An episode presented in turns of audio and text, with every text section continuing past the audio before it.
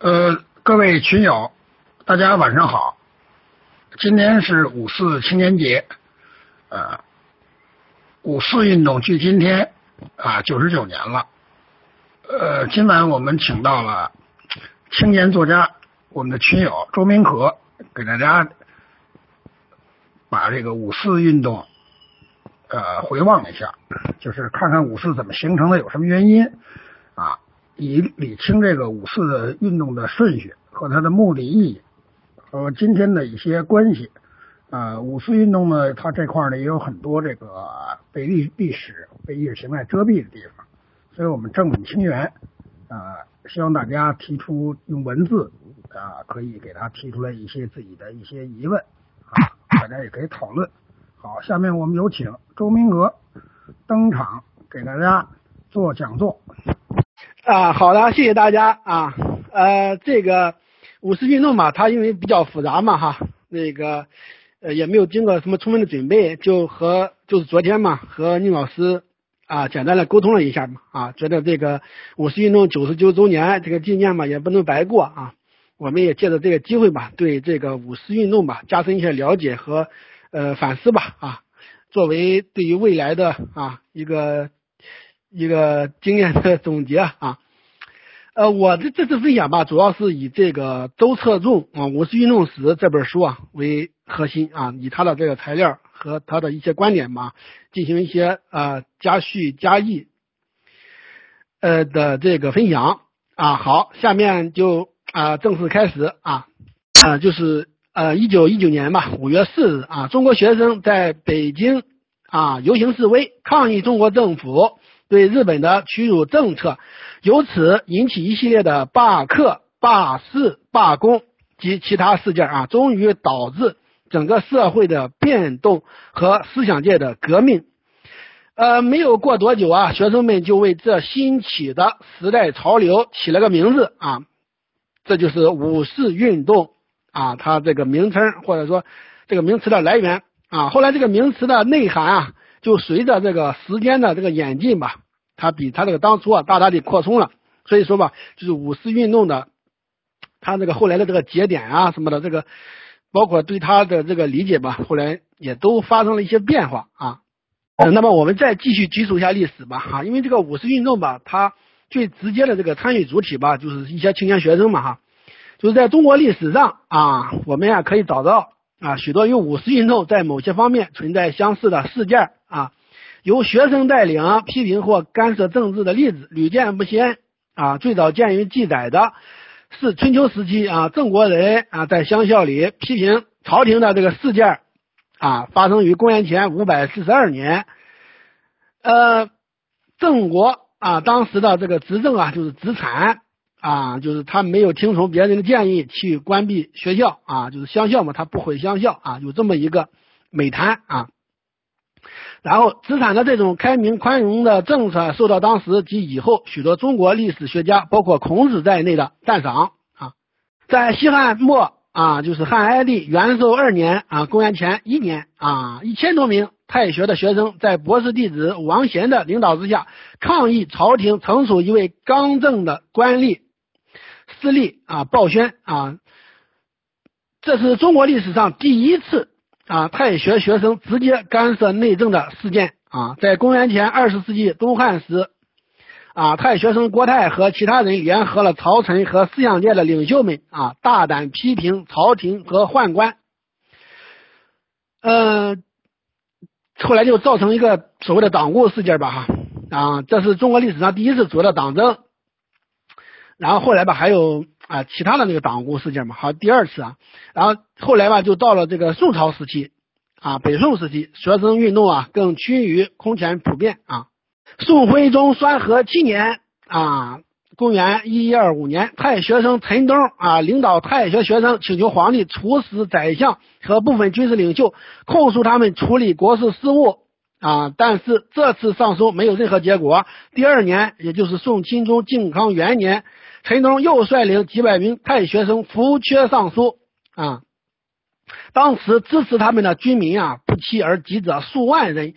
他们要求皇帝惩罚宰相，启用啊就所谓的主战派李纲为相啊，并且采取强硬的外交政策以抵抗北方来的金人的侵略。呃，在这个所谓的运动当中嘛，皇帝的内侍啊，遭受民众猛烈的袭击啊，被杀死了数十人。结果朝廷处死了与这次啊暴力行动有关系的啊有直接关系的这个民众啊素人啊，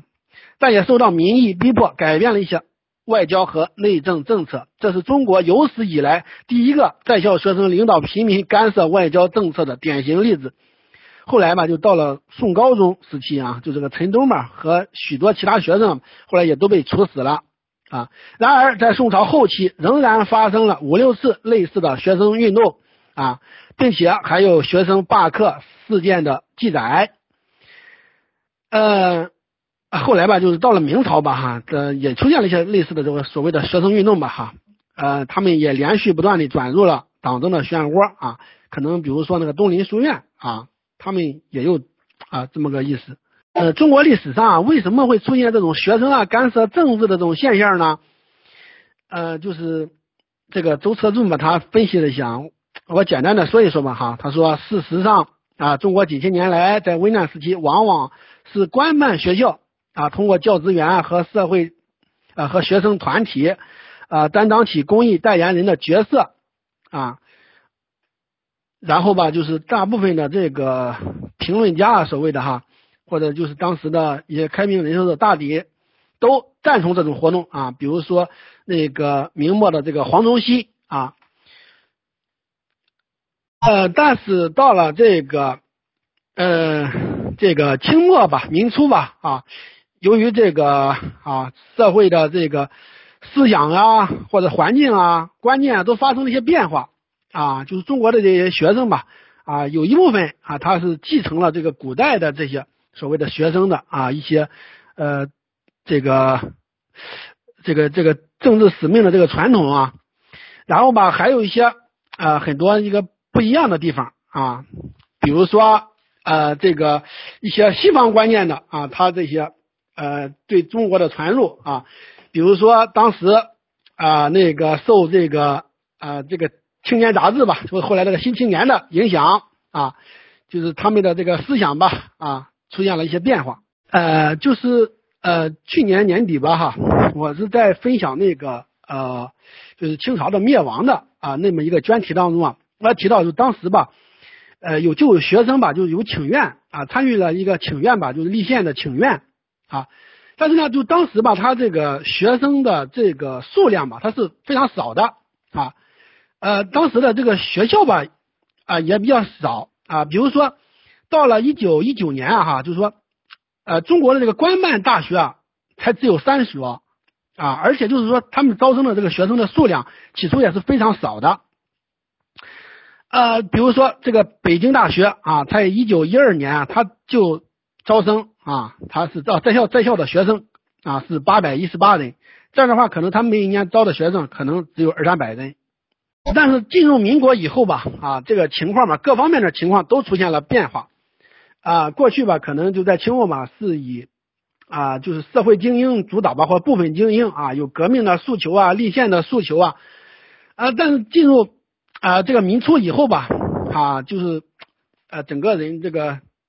这个言论空间吧在变大了，然后整个社会阶层吧也有些变化啊，知识分子群体啊，新兴的这个知识分子群体啊也出现了啊，包括呃一些观念的传播吧，哈啊开始。啊，有了一些人权意识呀、民主意识啊、自由意识啊，啊，然后吧，啊，就是说，呃，这个学生的这个群体啊也扩大了啊，比如说这个北大吧，就是啊每年都扩招啊，就是说到一九一九年吧，哈，他的在校学生已经达到了两千多人，嗯，然后吧，就是一九一九年底吧，就是蔡元培吧被任命为北大的校长啊，蔡元培吧他是以前嘛他是一个革命党。啊，后来吧，他就留学，呃，法国了嘛。然后他的呃观念嘛，就是有点激进，但是也算是开明人士。然后又所谓的受到呃西方的这个教育思想啊、学术思想的一些影响吧。呃，他主持北大吧，让北大啊 有了一个质的变化啊。就是北京大学吧，它是一八九八年八月份啊创办的嘛。然后呃在将近二十年的时间里啊，北京大学以它守旧的传统而闻名啊，学生们把这所大学作为在政府中飞黄腾达的垫脚石，而不把它作为求学研究的地方。所谓的教授们嘛，也大多来自官场，品评教授也不完全啊依据他们的教学和学问，而更多依据他们的官阶啊。教授们被称为中堂或大人啊，学生们则被称为老爷啊。在道德方面，教授和学生们多声名狼藉，他们时常流连于赌场或妓院啊。当时北京大学以探院团、赌窟啊和福宴聚平花丛去世之策源地等恶名雅号而闻名啊！当然，过了一百 多年了，现在 感觉又有点回归了。比如说，教授被称为老板啊什么的啊，然后教授和学生的这个道德素养、道德的表现啊，也都不敢恭维啊。就是呃，这个蔡元培吧，他啊就是兼容并蓄嘛，这个他有这么一个思想啊，比如他提出。啊，就是一些呃很新啊，很那个呃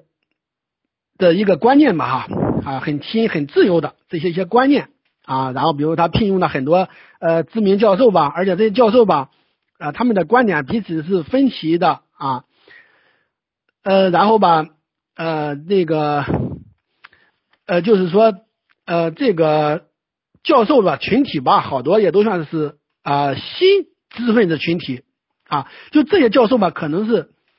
呃受到了一些啊，诸如无政府主义、虚无主义或者是自由主义啊方面的一些影响嘛，对旧官僚很轻视啊，他们就一心啊想做学问啊，嗯，然后吧，当时吧，就是呃，就是从啊那个算是二十一条的刺激吧哈，中国的这个民族主义这个意识。啊，开始觉醒了，然后当时吧也创办了青年杂志嘛，那个陈独秀在上海，呃，这个算是新文化运动的一个发端吧，啊，新文化运动吧，呃，我感觉它啊带有中国式的这个启蒙运动的这个意味啊，呃，然后吧，嗯，一九一七年一月吧，然后就是呃蔡元培吧把陈独秀。呃，给招到北大啊，做文科学长，然后吧，那个新青年吧，也呃，青年杂志吧，也到了北京，并且改名为啊新青年啊，这时候就是发挥的这个舆论影响啊，可能就是更为重要了，重大。啊，那个时候吧，就是学生吧，也都比较积极和活跃啊，当然他们可能也是受新青年的影响嘛。然后比如说，一九一八年冬天啊，北京吧，有一群才能卓越的学生。啊，因为受到当时潮流的影响，热烈支持新思想和新文学运动，啊，便合作创办了《新潮》杂志啊。呃呃，当然我们知道吧，就是明初吧，中国的政治吧，它比较混乱啊，呃，再加上就是说也有像日本这种列强的他这种欺压吧。啊，然后促使中国这个民族主义觉醒啊，学生嘛爱国热情，学生的一些参与意识、政治意识的觉醒吧，啊，而且尤其是学生那个群体在扩大啊，所以说他们呀就形成了一种啊，就是一种主要的力量嘛，或者最起码就是说冲到最前面的一种力量啊，呃，在一九呃一九一八年吧，这个五月份实际上就发生过这种学生运动吧，啊。呃，当时吧，五月二十日啊，两千多名在京的大学和其他学校的学生啊，包括这个国立北京大学、国立北京高等师范学校、国立北京法政专门学校和国立北京工业专门学校，举行过一次啊抗议签订啊就是中日共同防敌军事协定啊的这么一个游行请愿啊，学生们啊就是聚集在那个总统。啊，冯国璋啊的这个总统府前面啊，要求公布协定的内容并加以废除啊。由于总统啊向他们保证，政府从不曾做过，也不会去做损害国家利益的事儿啊，学生们的情绪才暂时啊平静下来啊。这次没有啊，就是产生一些呃一些激烈的事端吧。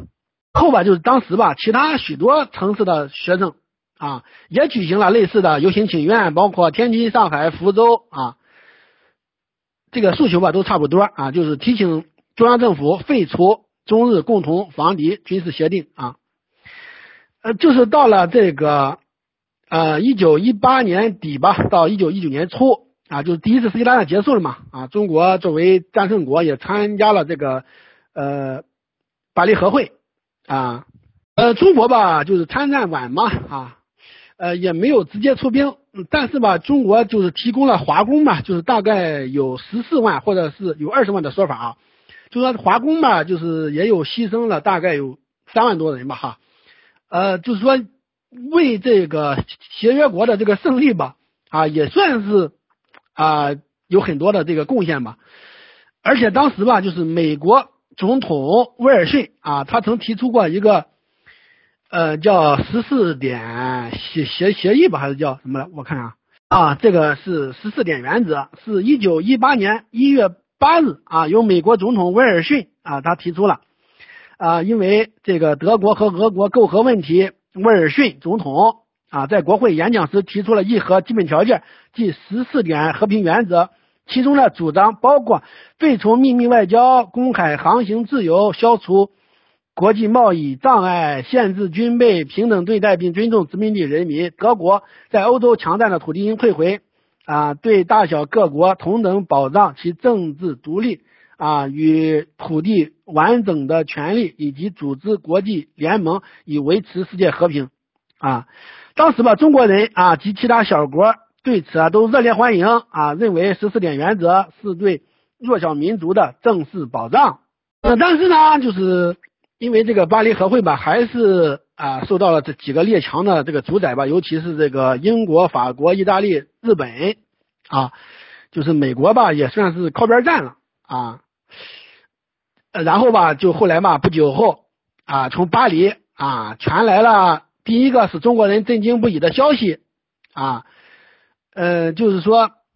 嗯，日本代表啊牧野深显男爵啊，一月二十。二十七日，在五强全体会议上宣布啊，英法意三国曾在一九一七年二月与日本签订秘密协定啊，承诺在战争结束后啊，援助日本，要求割让德国战前在山东及各岛屿之领土权啊。有了这样的秘密保证，日本对和会通过其要求啊，更是十拿九稳了。而中国所赖以为援的美国却变得孤立无助了。包括这个不久之后吧，哈，都传来了一些对中国。不利的这个消息吧，然后就刺激了中国的这个民族主义情绪和啊这个知识分子青年们的这个，甚至于啊社会上的一个，比如说是啊商人呀、工人呀啊他们的一些呃情绪吧哈，啊然后吧啊就是在陈独秀等人的这个鼓动下吧，呃就是以北京大学啊的学生为主的啊一些北京的这个青年爱国学生。啊，开始这个准备啊，进行这个游行抗议示威嘛啊，这个也是是一个路径依赖吧，或者说是一个习惯了啊，因为呃去年吧或者前前一些日子啊，已经啊有过这样的举动啊，到了这个五月四日下午啊，就是一九一九年了，就是我们说的九十九周年啊前的今天下午一点左右。三千多名学生啊，聚集在天安门，嗯呃，然后吧，呃，就是在 陈独秀等人的这个鼓动下吧，呃，就是以北京大学啊的学生为主的啊一些北京的这个青年爱国学生啊，开始这个准备啊进行这个游行抗议示威嘛啊，这个也是是一个路径依赖吧，或者说是一个习惯了啊，因为。呃，去年吧，或者前前一些日子啊，已经啊有过这样的举动啊。到了这个五月四日下午啊，就是一九一九年了，就是我们说的九十九周年啊前的今天下午一点左右，三千多名学生啊聚集在天安门，嗯呃天安门前广场参加游行示威啊，他们代表了北京。啊，十三所大专学校啊，呃，北京高等师范学校、汇文大学最早到达，紧接着是北京法政专门学校，哎，反正十多个学校吧。然后北京大学的学生吧，到的还是最晚的，但是他们在游行示威活动中扮演着领导角色，啊，这可能就是跟北京大学的地位吧，和他这个学生的这个，呃，他们或者是办杂志啊什么的这些东西都有关系吧，啊，可能自身也比较优秀啊。呃，当时凡先到的学生都用鼓掌欢迎后来的啊，后来的便摇旗摇动旗子作答，步伐整齐啊，仪容严肃。嗯，然后吧，他们在游行的过程当中吧，啊，也受到了一些啊什么军警的一些阻挠吧，反正搞得情绪啊比较高涨啊，受到了一些军警的阻挠吧，啊，就是学生吧，就是在这种双重失望和压力之下。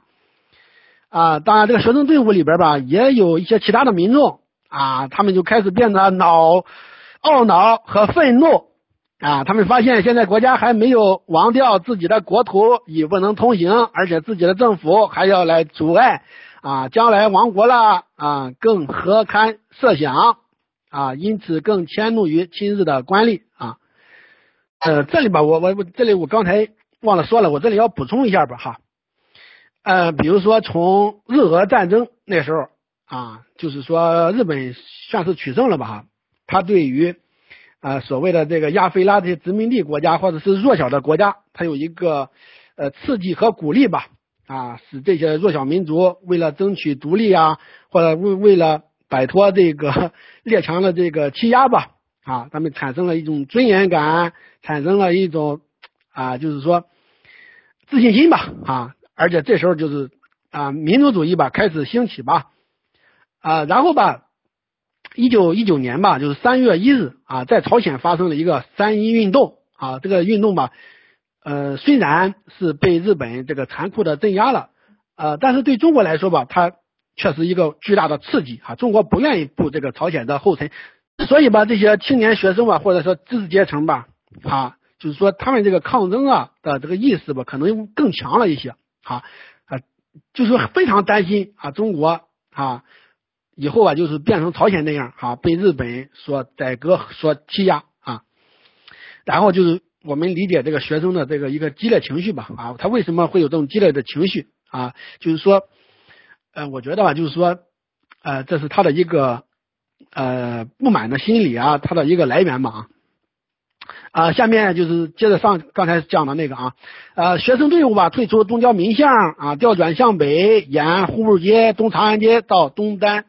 牌楼和石大人胡同啊，他们沿途散发传单啊，大喊卖国贼曹汝霖，卖国贼陆宗舆啊，卖国贼张宗祥，甚至连军阀段祺瑞啊和他的亲信徐树铮也包括在内啊，下午四点半左右。啊，队伍到达离外交部不远的赵家楼二号曹宅啊，就是曹汝霖家嘛。呃，这个曹汝霖啊，他们几个可能就是负责外交的嘛，哈啊，可能算是有点直接的责任啊。但是呢，就主要的呃，主要的这个责任吧，应该不他们的啊，还是最高层的吧。直到这时啊，事态的发展还没有真正失控啊，然后没有出现什么激烈的这个暴力行为。啊，就是当时吧，就是曹汝霖家吧，大概有四五十个这个军警在那里把守，啊，学生队伍吧，啊，要求这个曹汝霖出来，啊，出来亲自出面解释与日本缔结密约的原因。呃，当时吧，曹汝霖他是在家里啊，对于这些要求吧，啊，他家的这个给他家看门那些警察吧，不但置之不理，反而试图迫使学生退后。这使得游行示威的学生啊愤怒异常，大声呼喊“卖国贼，卖国贼”啊！许多学生开始向朝宅的窗口和墙头抛掷石块和白旗啊，然后吧，就是把曹汝霖家的一个婢女吧给给给给砸砸伤了啊！然后吧，五名学生在墙内遭遇了数十名朝宅警卫，嗯，然后警察卫兵吧都已被学生吓。住了，毫无抵抗之力啊！任凭学生搬开堵门的石头和木块，把前门打开啊！就这样，大批学生啊涌进了朝宅。嗯，反正最后吧，就是学生的这个情绪吧啊，就是算是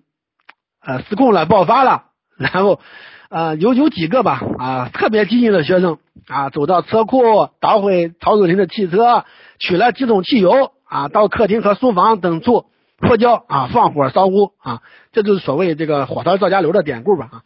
当时吧，啊，张宗禹啊什么的都在他家里啊，然后吧，那个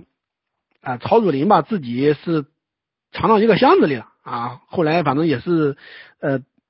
也算是呃侥幸逃脱了吧啊。然后张忠祥吧 被打伤了啊，然后好像是受伤五十六处啊，但是可能不是重伤。然后吧，呃，据报道啊，同一天吧，在天津的房子啊，张忠祥的房子啊，也被学生给毁掉了。呃，有一些学生吧，后来就是被捕了嘛哈。学生被捕以后，东郊民巷周边啊，立刻宣布戒严，然后还有来救火的啊。这个房子吧，就是没完全烧毁，但是烧的也很厉害了。啊，然后这条新闻迅速传遍了整个京城。啊，由以上的叙述看来，啊，到此为止，啊，似乎可以确切的说，游行示威纯粹是学生们义愤的表示。啊，这种公愤啊，终于演变成大多数游行者不曾预料的失去控制的骚动。啊，这个就是啊。五四这一天发生的啊，五四事件之所以能在中国近代史上占据独一无二的地位啊，与其说是因为游行示威的本身，嗯，您说啊，是因为游行示威所引起的，就是说后面的一系列的后果啊，呃，然后吧，就是后面的一系列的呃事件的发展吧，就是学生吧示威啊罢课，呃，然后吧就是工商界啊及劳工界。啊，也就是积极支持吧，啊，然后就是六月二号、三号、四号，啊，有一个大逮捕啊，但是呢，到了六月五号，上海呃就罢市罢工啊，后来吧，到了这个六月三十号吧前后，就是说这个在这个巨大的压力下，嗯，这个北洋政府吧，最后拒签了这个呃，算是这个巴黎和会的这个协议啊，没有向这个列强。啊，妥协啊，呃，五四事件以后啊，中等学校和大专院校的男女学生啊，抢尽了风头。然而，这不仅是一场学生运动，背后还有新式知识分子，如教授、教师、作家啊，他们积极提出各种主张以支持学生。呃，从五四事件开始啊，新式知识分子领袖就是学生们最热忱的支持者。啊，蔡元培和其他大学及啊学院校长的抗议和辞职，都是学生最有力的精神支持。啊，当五四事件在北京发生时，胡适和蒋梦麟正在上海迎接这个美国著名学者杜威。啊，一直到五月六日才知道，不过他们和杜威都是同情学生运动的。嗯，这个广义的五四吧，啊，这个运动吧，啊，就是主要事件发生在一九一七年到一九二一年之间。啊，由于一九一五年日本提出二十一条，啊，一九一五年巴黎和会做出的山东决议案，激起中国民众高涨的爱国心和反抗列强的情绪，中国学生和新起的思想界领袖们得到了这种群众情绪的支持，发起一系列的抗日活动和一项大规模的现代化运动，希望通过思想改革、社会改革来建设一个新中国。他们最着重提倡的是西方的科学和民主观念，而中国传统的伦理教条、风俗习惯、文学、历史、哲学、宗教以及社会和政治制度都遭受到猛烈的攻击。啊，这些攻击的动力啊，多是从西方的自由主义、实用主义、功利主义、无政府主义以及各式各样的社会主义思想而来。啊，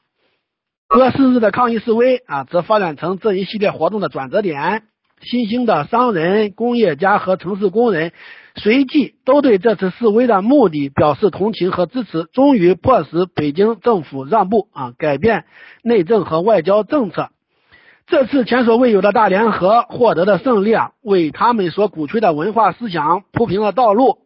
啊。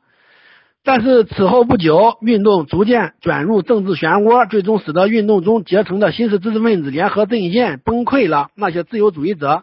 不是失去了热情，就是裹足避免参加政治活动。相反的，左翼分子则通过政治捷径啊，联合国民党以推翻北京的军阀政府。西方诸国对此运动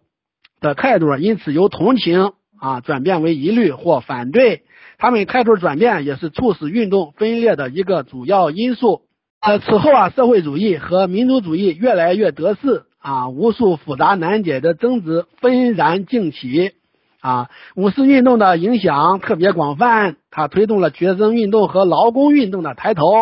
啊，推动了国民党的改组，推动了中国共产党及其他政治社会集团的诞生啊，还有这个反军阀主义和反帝国主义得到发展，新的白话文学从此建立，而群众的普及教育也因此大为推广。啊，中国的出版业和公众舆论的力量都大有发展啊！这场运动还加速了就是家庭制度的没落和女权运动的兴起。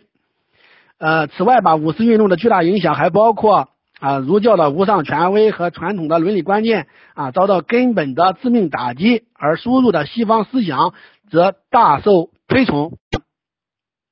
呃，人们呀常常从整体上是成功的还是失败的来评价，就是这个五四运动吧，哈，这就导致了对这场运动啊过于简单化的认识啊，而这样一场复杂的、四项未经计划的事件是不能只从这些方面啊来分析的啊，还有人啊从派系观点出发来评价它，呃，就是啊，我昨天嘛我自己。呃，在就是谈到这个五四运动的时候啊，我就说哈，五四运动有复杂面相和多重的影响啊，呃，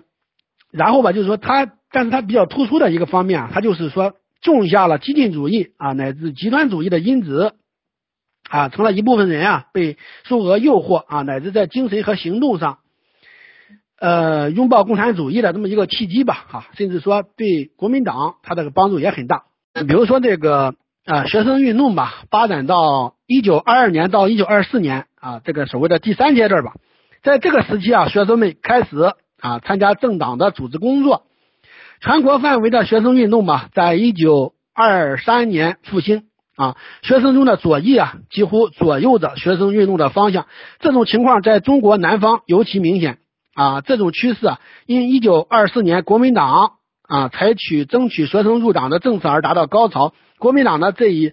政策啊，得到共产党的支持。啊，在当时共产党中的大多数人也加入了国民党啊，学生联合会自此正式被列为参与政府活动的政治派别。知道吧？就是啊，五四运动吧啊，就是说关于五四运动的定性吧啊，老毛啊，他有一个很重要的定性啊，他就把这个五四运动吧定性为新民主主义革命的一个开端啊。为什么他这样定性呢？啊啊，我们都知道，就是说，一九一九年这个五月四日吧，啊，这个五四运动就是说，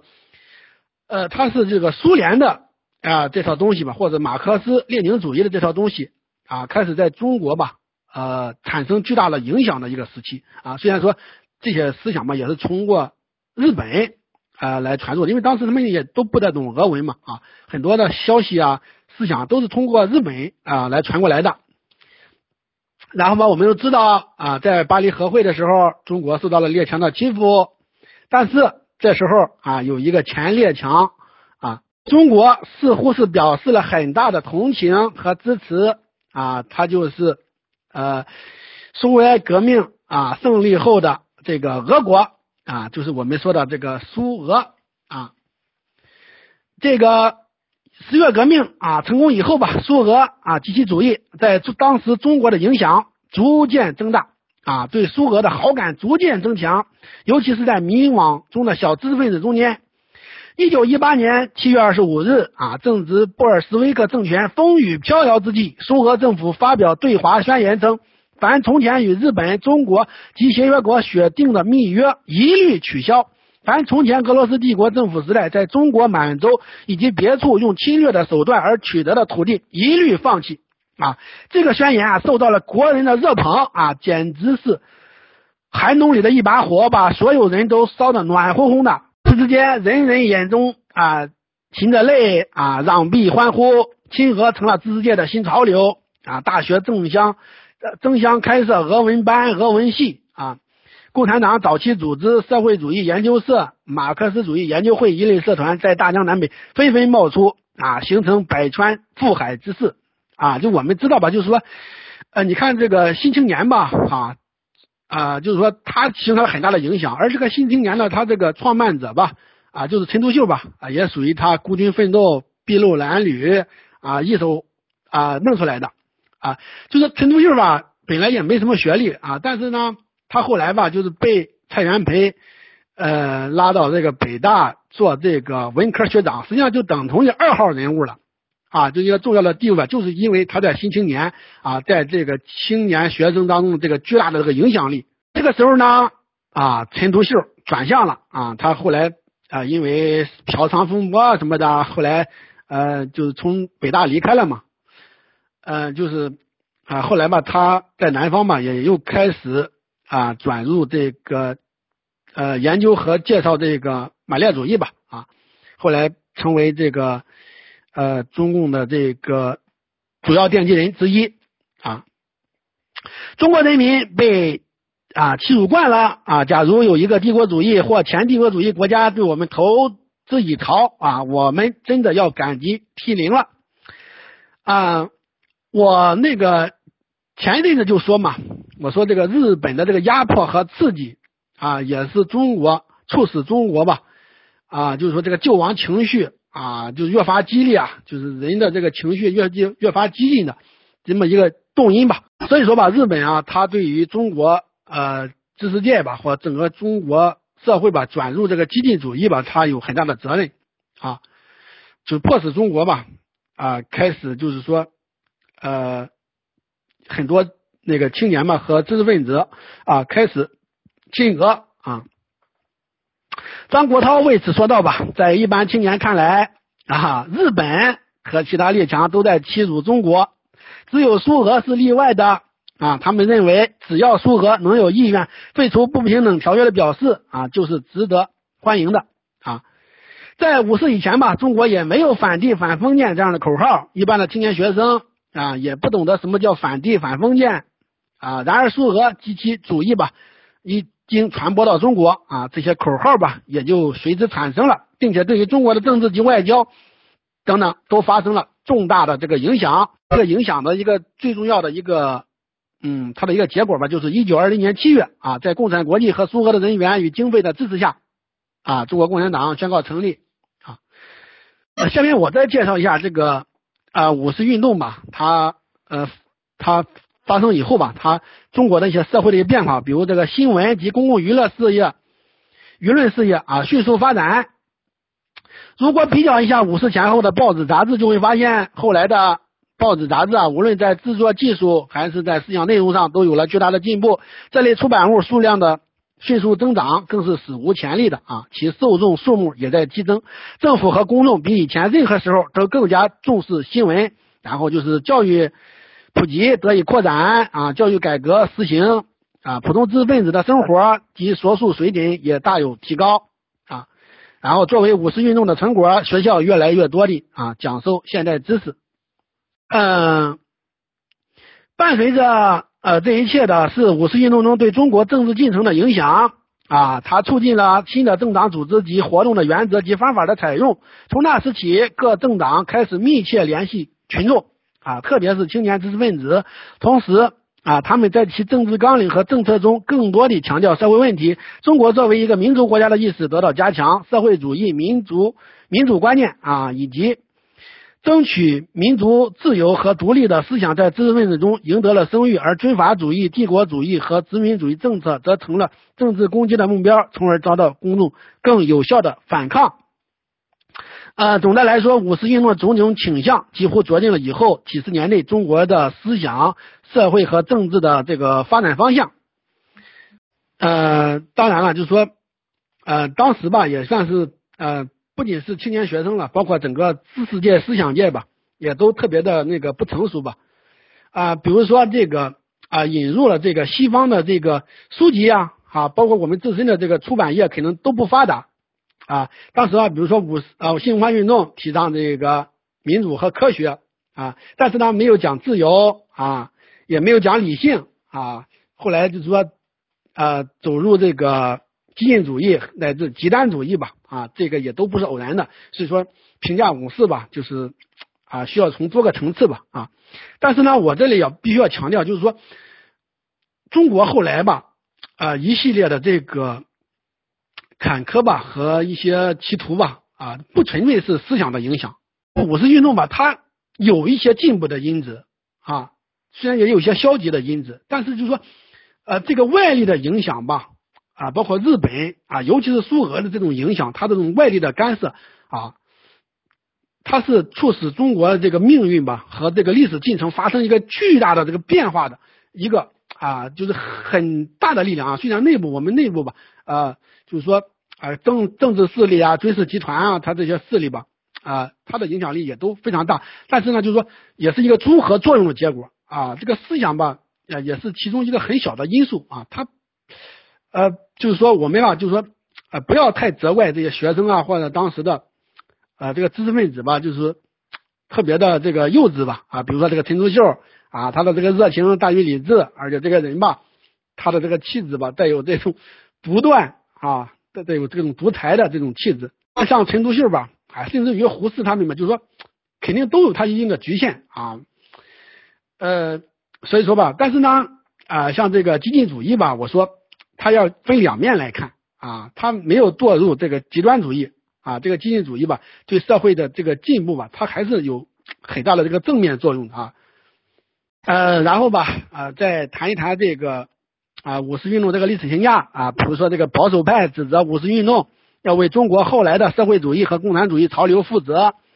啊，这又提出了另外一个有趣的问题啊，毫无疑问，中国的共产主义就是从这场运动中萌芽的啊。从这个意义上讲，保守派的指责有几分真实性。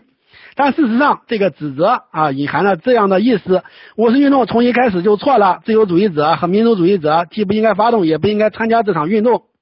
呃啊，上面呢就简略的不再念了吧。然后呃，这个有一个结论吧：五四运动时期啊及其后的阶段，除了共产主义闯入政治舞台外啊，还有两个啊最重要的现象，即国民党和西方列强改变了对五四运动态度和政策。以及中国自由主义者的啊软弱退缩，这种改变和软弱啊，成为后来吧中国政治和社会发展的关键因素。呃，然后吧，有很多人吧啊，也把这个发生在一九二五年五月三十号的这个五卅惨案吧，呃，作为一个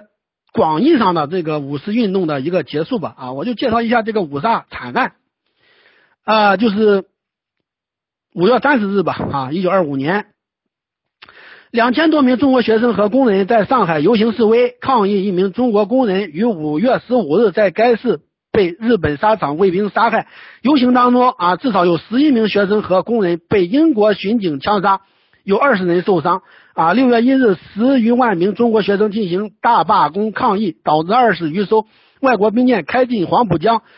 啊，五个国家的海军在中国登陆。啊，五月三十日以后吧，中国人至少再有八人被杀，啊，四十四人受伤。五卅惨案及其后果，在一定程度上留存着五四运动的痕迹。啊，对中国社会吧，有着啊，我这里强调的就是说，啊，它促使中国人嘛，就是说，在这个情绪上吧，更加激进吧。而且当时吧，已经是啊，国民党啊改组完成吧，然后就是。他所谓的这个北伐战争的这个前奏吧，可能发生的这些事件吧，啊，对于这个很多的这个呃工人啊啊，或者是青年学生什么的，他支持这个国民党的呃这种革命政策吧，啊，他可能产生了这么一个影响啊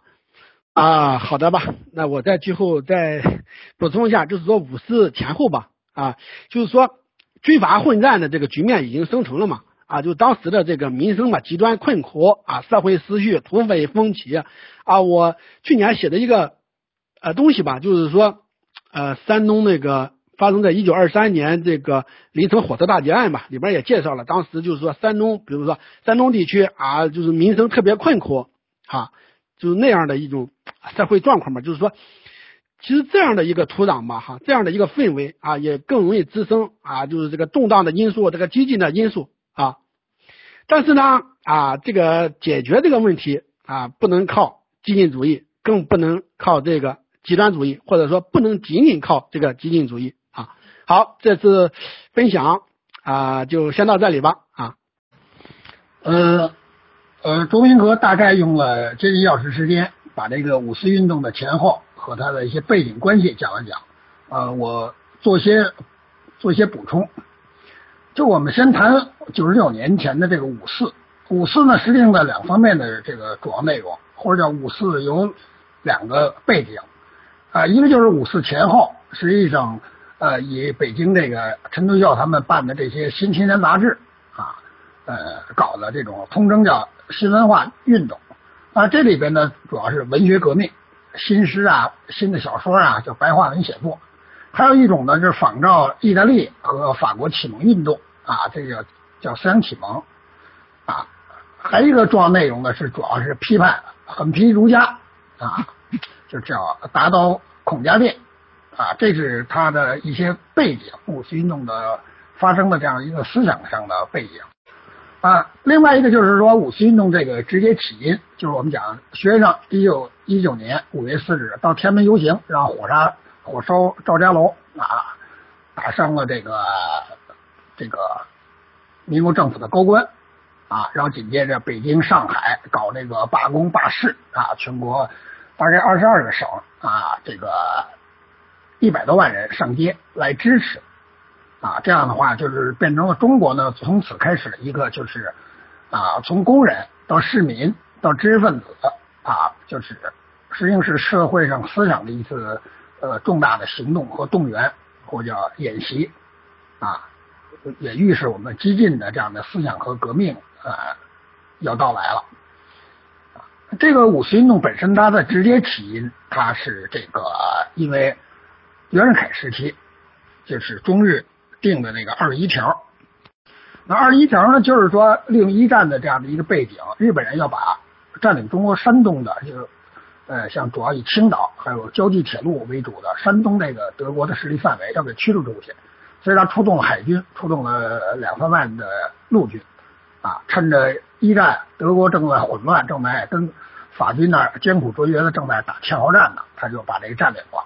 啊，当然我讲过一条，实际上中国在那儿没有，当时现有条件下没有吃太大亏，啊，应该叫小不忍则乱大谋了。但是民众并不清楚这情况，青年学生更不知道。所以一九一九年这一战结束之后，巴黎和会上，就是中国这个所谓山东权益就得到了这个损害。啊，这里边我谈两个细节，一个是呃，在巴黎和会的时候是梁启超去的，啊，梁启超故意把这个政府可能要签的这个内容报给给国内，报给过去的财长林昌林，啊，这也是呃作为一个政府官员派出的代表，呃，主动泄密，啊，政治上没有规矩，他泄露给林昌林就是林徽因的爸爸，啊，林昌林在北京就把这个接到这个电报这个消息在报纸上给捅出来了，啊，所以这个。引起了北京这个大学生呃这个哗然大变，所以就有了所谓的五四运动啊，所以呢，这是他直接的一个起因，所谓罢工罢市啊，所以叫爱国主义运动。但是总体来说，这个思想启蒙运动或新文化运动，包括五四运动，它是在干嘛呢？它主体的背景，它的浅层的背景，实际上它是就是中国要灭亡了，中国人没有人权。所以他们提出当时的口号也是这样，就叫外争国权，内省国贼，主要是争这个国家的权利啊，争人权，争自由，争民主啊。那这个里边呢，它主要是一种这个青年学生比较幼稚，也比较激烈，或者也比较让人热血沸腾的一样救国运动啊，就是通称来说就是救人和救国啊，就是说。呃，梁启超当时命名的所谓中华民族，当时这个国家民族这些概念刚刚有，所以我们把这个呃西方的这些主义都拿来看哪个好用啊，这样的话呢，就是说要救国救民，要改造国民性啊等等，就是要从文化上从根本上来改变中国。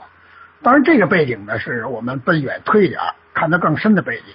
就是说我们中国实际上长期落后于西方。到了一八四零年近代史，我们开始第一次鸦片战争战争开始，那中国呢就尝到了西方这个船坚炮利的厉害，所以签署了这个所谓的丧权辱国的南京条约，或叫被迫打开了我们的国门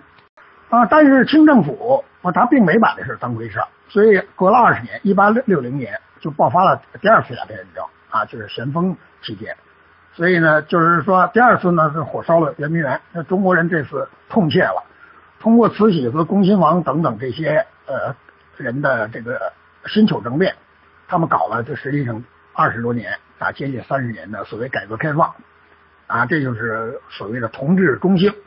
啊，同治皇帝和光绪皇帝啊，通称就是同光中兴。同光中兴之后呢，呃，就觉得我们得西方学习西方的器物技术。要搞船坚炮利，啊，要要搞这个洋务运动，开工厂、开矿山，要修铁路啊，等等这些呼声。所以我们建了一些什么啊，这个汉阳的这个冶炼厂啊、兵工厂啊等等啊，南洋、北洋都在热火朝天干着。但是没想到，一八九四年我们又输给了日本。那输给日本，一八九四年、九五年的这个。这个这个甲午年间发生的这样的战争，我们输了一个小小的这个呃国家啊日本，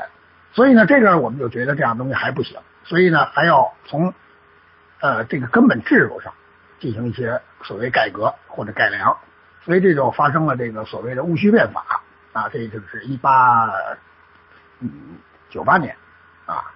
呃这个事儿完了之后，实际上是到了这个。呃，清朝的清朝的末年了啊，我们戊戌变法完了这个失败之后，那当然到了一九呃这个零八年，慈禧这个和光绪这个去世之后，呃，清朝呢开始进行宪政改革了，就觉得不仅仅是这个呃呃技术不如人，呃政体不如人啊，我们主要是现代化制度、政治制度它没有。啊，但是这由 由于改革的步伐慢，也由于各种大家这个国情的原因，所以 也叫也因为命运的原因，这个呃慈禧为首的最有权威的啊，他去世了啊，去世之后呢，实际上呢就是转到了一九一一年，就是所谓的辛亥革命啊，从辛亥革命以后到一九呃一五年，这就是又爆发了这个这样的一个就是啊辛亥革命。为主要的，就就是所谓民国建立了啊！我在前几讲中给大家讲过了，这样的一个就是南北议和，然后二次革命，宋兆仁之死，到了一九一五年，袁世凯称帝啊，一六年他就去世了啊，然后一七年有张军复辟啊等等啊，就是这样的一个纷乱的国事，大家就觉得中国得彻底的进行改造，所以激进主义必然会出现。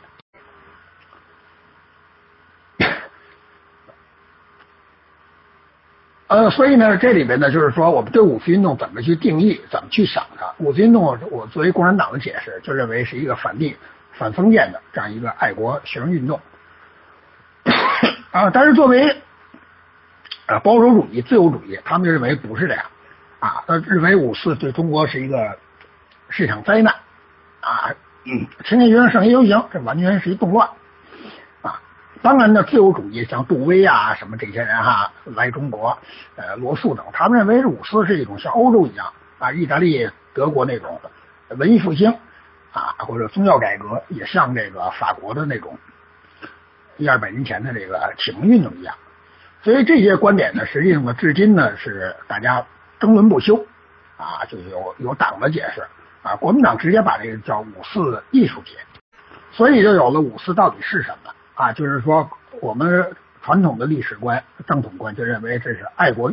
爱国运动，或者叫刚才周明哥介绍的叫新民主主义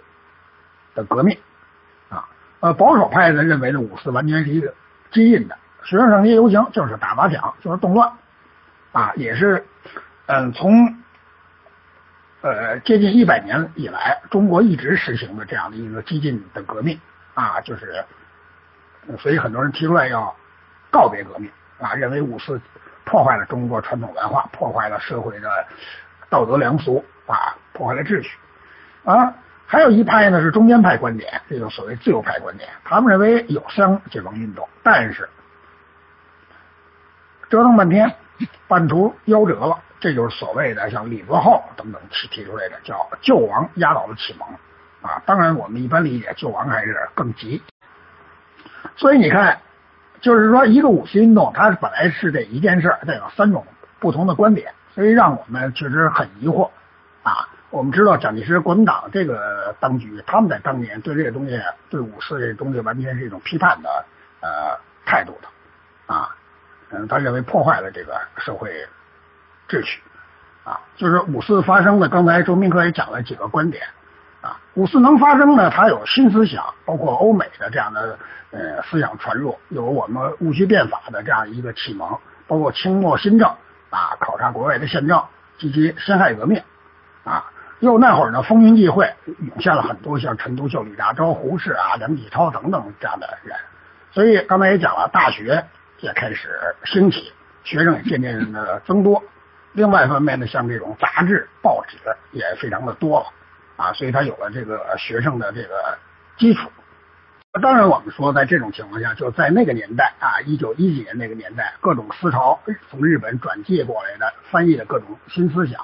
啊，这个归国留学生当年统计可能有两三万人，所以就当初来看就很很这个很丰厚的这样的一个欧美的这个欧风美雨啊这样的一些思想观念就带进来了。再一个呢，就是说清末这时候废除了科举，中国呢这个现代化建设也走入了一个相对正轨，所以当时这个城市化水平也比较高了啊，读书的人相对也比较多了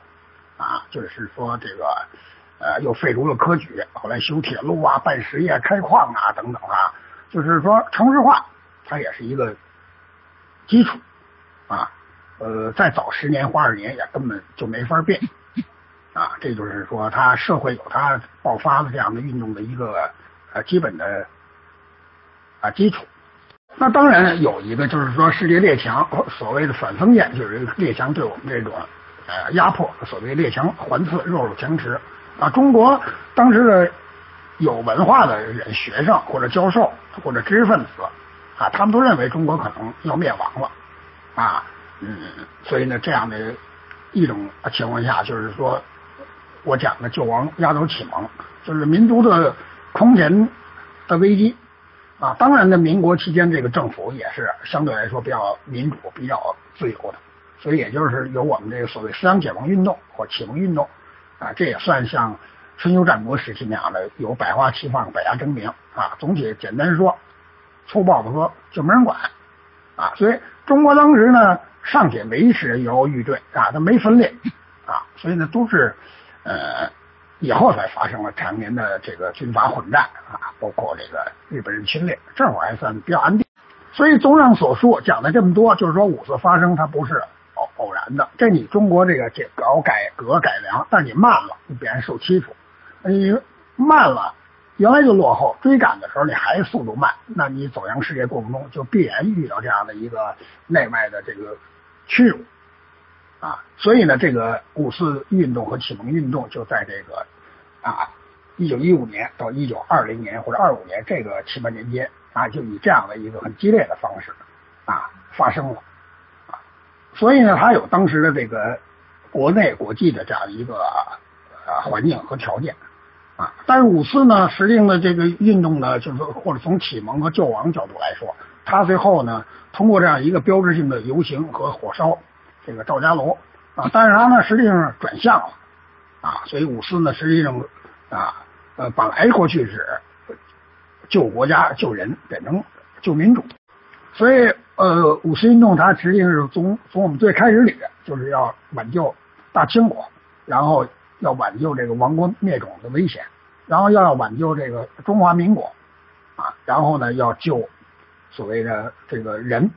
啊，呃，一直到就是说到各个城市或各个省，等于说我们二十二个省啊，就是说一八四零年一直到五四的时候，实际上国家这一直处于这比较动荡。啊，当然有一些短暂的分十年的这个黄金期啊，所以呢，由推翻大清建立汉人国家，就所谓驱除鞑虏啊，恢复中华啊，就是到了大家要觉得亡国灭种。虽然有孙中山、宋教仁、黄兴他们这些人啊起来，也有袁世凯的新政啊，包括袁世凯的复辟，就是这个历史越来越紧迫，内外这个压迫越来越越厉害。啊，所以南北的对立的形成，军阀割据以后，就陈独秀这些知识分子，那当然，当年有两三万这个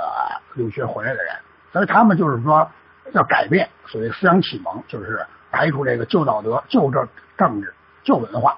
所以救国问题，五四也标志着这样的一个就叫燃眉之急啊。呃，中国人呢对这种失败的记忆就是太多太多了。所以呢，各个地方呢都搞，比如像毛主席在湖南搞这个毛主席搞这个湖南共和国，就是所谓联省自治啊，就是企图用邦联或联邦的东西解决中国呃的问题。还有一呢，鼓吹的自由民主啊，呃，法治科学，就是说他从人权。从民主的转移，这个转移转移的时候，实际上五四期间到以后的发展啊，就是所谓什么人权呀、民生啊或民治啊啊等等这样的向那个方向发展了，转弯了啊。呃，这个五四运动的背景还有一个就是说，中国虽然那会儿资本主义得到了大发展，但国内民族工业非常脆弱，所以也面临着列强在经济上的一些掠夺啊，或者说帮助我们改革开放。但是当年人这理解就是我们吃亏了啊，所以呢，在这个呃政治经济上、意识思想的呃意识上，我们都对所谓的西方有一种抵触情绪啊，呃呃，在这会儿呢，文化的论战也是，就是说儒家到底应该不应该坚持，还应该彻底的去打倒白话文，应该不应该坚持？这当时的这些大的学者也都是去论战啊，互相的这是去骂人。甚至动手来打啊，比我们今天的这个群里边争论啊是不差的啊。又有呢这样的什么新青年，什么这样的陈独秀、李大钊啊，南陈北李他鼓动的这样的一些东西啊，所以呢，他就是说呃，隔断了一些传统文化啊。所以我们看到了五四远一点，就城市里面也有些变化，比如说争取妇女人权问题啊，传统伦伦理，关于孝道等等的。当然，这都最后被蒋介石国民党。他们就继承了，到台湾继承了。那当年呢，为什么这么激烈的批判这些东西？甚至到今天，都是因为有这个亡国、亡国灭种或者落后于西方列强的一个基本现实。所以这个是是所谓人权、民主都让位于这个民族和国家了啊。所以呢，外争国权变成了一个最重要的呃的概念。啊，所以这个什么所谓什么人权呀、民享民治啊，这东西也就都无所谓了啊。所以那会儿也爆发了很多所谓主义啊，就是什么无政府主义啊、自然主义，各种党派呃去林立啊，就是这样。所以思想启蒙运动在中国来说，它是一个先天的，它不足啊，但是又赶上五四这样一个对传统文化的冲击。呃，但是呢，这个事情呢，就是悖论在于，当时传统文化大多数的坚守的士绅阶层，实际上在中国广大的乡村啊，北京、上海这些大城市闹得非常热闹，但是非常脱节啊。我们说这些所有意思，你都能联想到当代啊，都一样啊。农村静悄悄，农村还是那样啊，积贫积弱，还是过着这种这个老死不相往来的这样一个生活啊，田园牧歌式的生活。呃，当然呢，这个从近代史来说，就是说五四运动对于国民党的改造，对于中国共产党的成立，啊，这里补充说一句，就是共产党实际上是一九二零年啊中旬啊在北京就成立了，啊，二一年那是后来了啊，所以呢，就是说呃，大家寻找救国救民的理论和良方啊，大家就各种理论实验变了，后来终终于发现这个东西谁能给我们呢？那就是北方的。苏俄俄国人给我们，日本人老想去独占我们的东西啊。呃，虽然当时徐世昌当当大总统的，段祺瑞当内阁总理，段志正啊，呃，他为什么跟日本人这个关系比较好、比较亲密？是因为当时给民国政府这个呃财政还是有困难，日本是呃政府借给段祺瑞这个段志正他们钱啊，那会一借就是几千万元。啊，利息也比较低。那他有人借你钱，这种东西你必然得对人家去示好，所以他说不清道不明的事情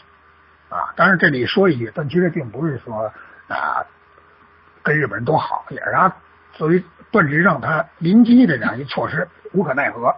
啊抗日战争的时候，他坚决反对跟日本人去合作的啊。这个北洋军阀几乎没有跟日本人去合作。所以五四运动呢，他。呃，对共产党而言，对国民党而言，都是说引起了激进的革命，而且把这学生都挑逗起来了，市民都参与了。呃，这样呢，呃，国民党呢，实际上对这东西是非常反感的。所以二七年的北伐成功之后，取得了中国的基本上的这个呃主权之后，当然他对这些人，呃，学生运动领袖、学生运动都是一种排斥，是慎政府。那共产党呢，当然非常愿意利用这个，所以这个东西呢，就是说五四运动的领导人、学生领袖，最后都变成国共双方的一些高官了啊，大家耳熟能详的一些人啊，共产党这边什么张国焘啊、毛泽东啊啊等等这些人，我们看一大里边就有好好几个啊，国民党里边也有很多啊，就是呃，就是说内忧外患必然要计划，这里边有一个革命和破坏、改革和改良。啊，这样的一个关系啊，应该说历史上看谁也把握不太清楚。那百年回看呢，在文化上也一样。你这思想启蒙啊，反对旧宗教、旧伦理啊，拥护这德先生、赛先生，但是你譬如到今天为止，还有人认为这儒家还得坚持啊，当然可能都有道理啊，就是说不能笼而统之啊，一一起就批判了。但是那种情况下，包括今天，呃，是不是把洗澡水泼了，把澡盆里的？婴儿也一块泼了呢，多数人可能说，或者很多人仍然认为还应该给泼了啊，就是必须不是革革新了，必须得革命啊，不是周随旧邦齐命维新了，必须得革命。这也是当时受到一九一七年啊苏俄就是列宁布尔什维克在苏联取得的成功啊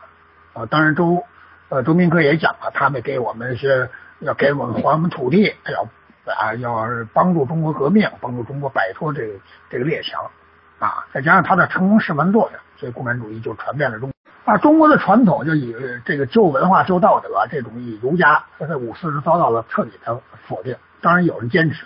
啊，但是你知道，时经历代的政治家，包括呃一些权贵，实际上拿这个东西还在做这个这样的一个，就是呃呃，当做一护身符吧。啊，其实也不是真心的，呃，就是都是为我所用，啊，嗯，所以这些东西呢，到今天为止仍然是这是旧文化，应该不应该保持，应该怎么样，这个仍然是争论争论争论不休，啊，包括一些艺术形式，啊，所以一九二零年呃以后，也有一些就比如说国民党内部发起的，包括学生也发起的，什么整理国共啊，啊，搞国学热呀，啊，救国呀。复辟什么什么这个国学中医啊、京剧啊、国画啊等等啊，这东西它也不是对不对，是一种文化现象啊，可以具体来分析。啊，像胡适这样比较温和派的、比较这个中立派的，其实他在五四期间看他的表现，他的文章，包括他后来的评价，啊，其实今天看来仍然是非常激进的。啊，中国人实际上，呃，总体来说，这个国家和这个民族知识分子，他对这个社会进程的改良还是慢。但是大家又着急，着急怎么办？就是内忧外患下就搞激进的、呃血色的、革命的，啊，就搞这样的东西。所以五四呢，你也不能完全批评他啊，包括激进的革命啊，他有他热血沸腾的这一面，当然他有他这个激烈，其实对这个国家的啊后人，我们知道后代那个我们能数出来几十次的这个学生运动啊，所以呢，这个五四呢，它确实是一个就是从思想文化。这个史来说，中国来说是一个比较复杂的这个事情啊。国共两党评价是截然不同啊。今天呢，我发现回望五四也是为了更好的反思啊。所以也就是说，传统和反传统呃，西西方跟东方这样的一些文化或者是体制啊，特别是文化上的论争啊，我们看到很多人都。鲁迅虽然没有直接参加五四运动，但他一生致力于批判这个所谓国民性，这对不对？今天仍然是有争论。它是历史这个关节点上，这个变动中国转折的这样一个非常重要的关节点，所以它影响了实际上啊接近百年啊，就是说，但是呃百年过去了，对中国传统文化、这社会文化深层结构呃有没有根本的摧枯拉朽作用呢？其实也没有啊，文化和这种。呃，民族的内部深处的血液、基因、DNA 东西是很难改变的。你多激烈，其实你是中国人啊，你必然你这东西是非常难破坏的啊。所谓的全盘西化也也不太可能啊。所以我们从悲观的角度来说，五四之后，中国就变成了一个无论从政体、是国家国运到人民到政党，所有东西大家全分裂啊。就是说，它是中国从传统呃中国的社会走向现代化一个必然现象，或者一个节点，或者一个一场劫难啊。我个人认为五四有它的优点，也值得肯定，但是它有很多的局限啊。当然，至少当时的德先生、赛先生所谓科学、民主、人权、法治等这些概念宪政啊，它实际上得到了这个普及，也得到知识分子普遍欢迎啊。这个呢，形成了中国的一个就是类似于春秋战国时期又一次的这个百花齐放、百家争鸣。也因为那个时候，呃，旧学又得到了新的这个发展，呃，更可喜的是西方的这些思想文化就进来了啊。当然，它带来的给中国的命运带来的是红色的、是血腥的这样的百年的历史。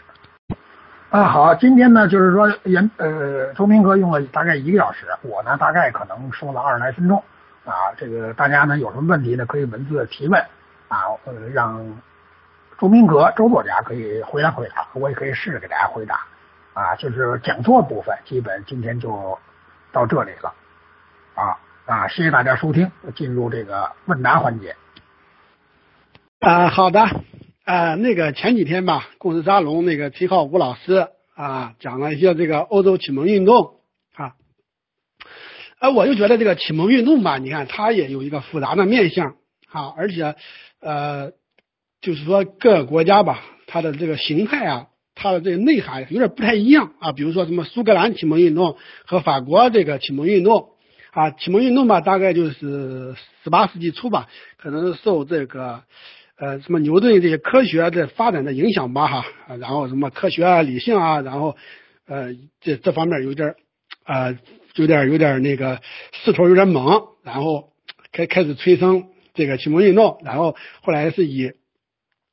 这个法国大革命吧，哈，基本上以这个来为结束，也已经到了这个十八世纪末了。那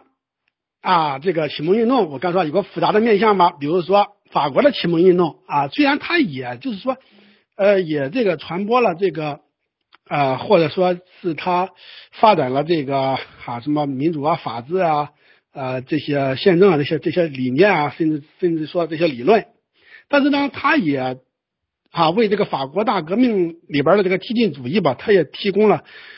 呃一些思想渊源吧。啊，应该说就启蒙运动吧，它也有一个复杂的面相。啊，我我就说吧，就中国的这个五四运动吧，哈，就是之前吧，它也有点像文艺复兴。第一，文艺复兴是复兴古代的东西，哈，比如说我们当时以这个所谓的科学方法吧，啊，因为当时吧言论啊或者学术啊都比较自由了，因为啊这个帝制结束了嘛，这种压迫没这么深了，所以说这个学术的这个小阳春啊开始了啊，我这个啊我就觉得吧啊当时吧你看也有一些国学的这个复兴。啊，我就而且就是这个真正的一些研究吧，哈，比如说，呃，王国维哈、陈寅恪啊，他们啊，对于这个国学的一些研究吧，啊，甚至于对于这些思想的阐发，它就带有一些文艺复兴的这个特质啊，虽然不能说完全像，但是带有这个特质。然后呢，啊，五四运动哈、新文化运动，它又带有这个启蒙运动的。这么一个特质，但是我刚才说了嘛，西方的这个启蒙运动是一个很庞大，就是很很复杂、很多元的一个东西。然后吧，啊，又又又传播到中国来啊，中国肯定一时半会儿它也消化不了，哈，啊，然后吧，就是而且本身嘛也有一个复杂的面相啊，我们这边也滋生了什么激进主义啊，当然也有一些呃自由主义的这些因子吧，哈，呃，我再补充刚才说的吧。啊，比如说李泽厚说，呃，这个五四运动吧，哈，他是以这个救亡压倒了这个启蒙吧，啊，但是我以前也说过，就是说也有两个就特征嘛，哈，我我自己的概述就是以争国权啊压住了这个争民权啊，因为当时这个民族危机感呃加重了嘛，然后啊就想让这个国家迅速的这个强大起来啊，因为这个。呃，苏俄的那套东西吧，后来他也就是说也有也也也貌似强大了嘛，哈，比如说经过斯大林什么那个五年计划吧，哈，当时那个诱惑力更大了啊，然后还有一个就是呃叫激进压倒了缓进，哈，我认为就是当时吧，如果社会能保持一个缓进的状态，这是最好的了哈。然后呢，这个日本在五四运动前后啊对中国这个影响真是多方面的。比如说我刚才说了嘛，这个马克思主义的这些理论吧，这些思想啊，它都是通过日本这个二手传过来的。还有日本啊，在那个什么二十一条那个时候啊，压迫中国，促使中国这个爱国主义、民族主义的兴起啊。然后在这个巴黎和会呃和那个一战期间啊，又对中国进行压迫，又进一步刺激了中国的民族主义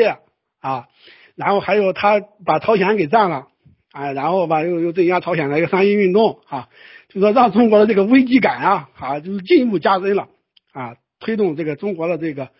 啊，这个激进主义啊，然后而且把中国的这个民族情感吧，有有有点推向那个苏俄了啊。我说这个日本对中国这个消极影响还是比较大的啊，然后包括这个思想文化方面的啊一些影响。那个说五四进一步转向呢，它这个因素是什么啊？肯定有啊很多的方面吧啊，尤其是这个我刚说的这个国际因素的这变化吧，外力的这个变化，尤其是这个苏俄啊，它的这个不单是它的这个思想。文化啊，意识形态对中国产生的影响，然后他啊又拿着他的金钱啊，拿着他的装备啊，拿着这武器啊，来直接干预中国的内政啊，当然也是在中国某些人的配合下啊，所以说对中国历史吧啊，中国中国政治、中国社会啊，就是说产生了一个很巨大的影响啊，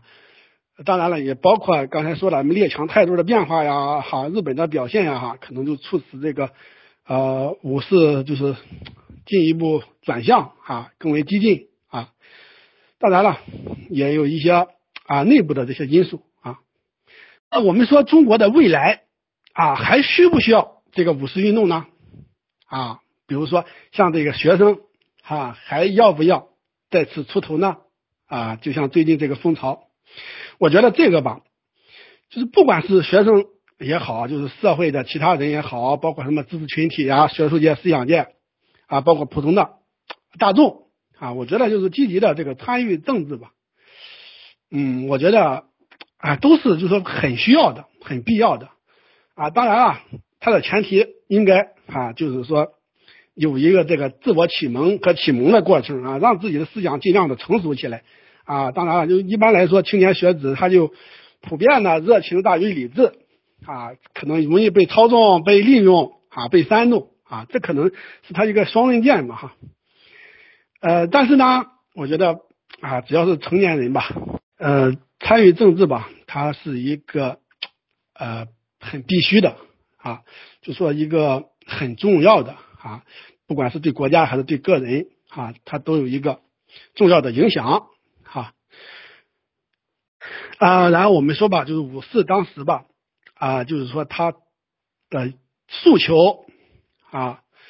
甚至于那个时代啊，很多的这个自由的因子、民主的因子啊，到今天来说，哈，就是发育的就很糟糕嘛，啊，所以说，啊，不管是这个啊，就是说那个新文化运动啊，或者什么什么中国式的这个启蒙运动吧，啊，甚至说中国式的这个文艺复兴啊，我觉得都还需要再继续、再深化啊，在新时代里，呃，它呃有一个更好的。啊，发展发育啊，然后让中国啊算是面貌一新或者是脱胎换骨啊。呃，至于说的那种啊比较激烈的这个运动吧，我觉得这个在一定时期可能是啊必须的，甚至说在他以后吧，可能哈也会发生啊。比如说你看哈，你们法国那些工人罢工的啊，或者美国的一些什么上华尔街去抗议的。啊，这些人表达诉求吧，就是说以这种激烈的形式啊，啊，他也是必须的吧，哈，包括学生啊，因为学生吧，在现在来说他是比较有组织性的啊，可能要比一般的社会群体啊，他有这么一个便利啊，我觉得可能吧，而且大家对学学生吧，可能的同情啊，可能也比较多一些啊，总之我觉得未来吧，可能中国的学生还真有可能啊。扮演一个比较重要的角色啊，但是呢，也离不了社会大众的这个